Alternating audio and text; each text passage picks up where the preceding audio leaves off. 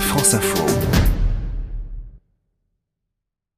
C'est l'histoire d'une des plus grandes catastrophes environnementales du XXe siècle et d'une résurrection, du moins pour une partie de cet immense lac salé partagé entre l'Ouzbékistan et le Kazakhstan.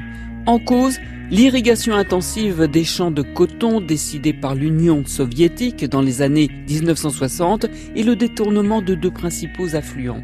La mer d'Aral, qui était aussi grande que l'Irlande, a quasiment disparu en l'espace d'un demi-siècle. C'est complètement désertique, ce sont des steppes avec des chameaux, avec des chevaux. L'œil du photographe Didier Bizet était là pour le magazine Géo. C'est plat et on s'imagine que l'eau était là.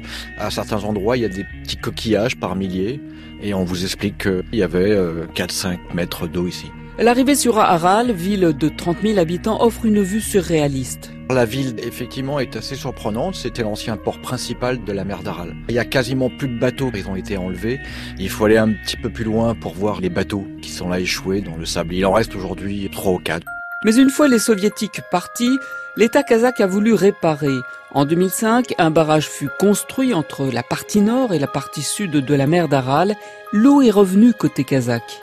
La hauteur de l'eau est à peu près de 50 mètres, je dirais aujourd'hui, ce qui permet en fait aux pêcheurs de pouvoir se remettre à pêcher.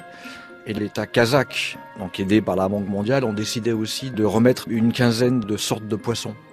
On se rend compte que la faune revient et ce qui est assez drôle, c'est qu'autour de la ville d'Aral, il y a des étangs qui se forment avec une faune, avec une flore qui apparaît.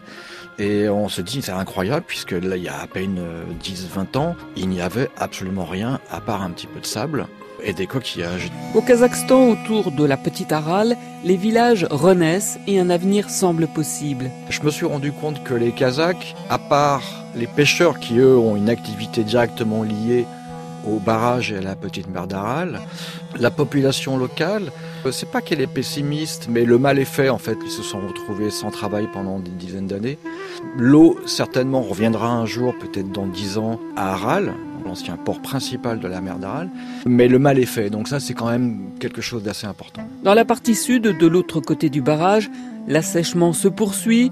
L'Ouzbékistan, sixième exportateur mondial de coton, a d'autres priorités.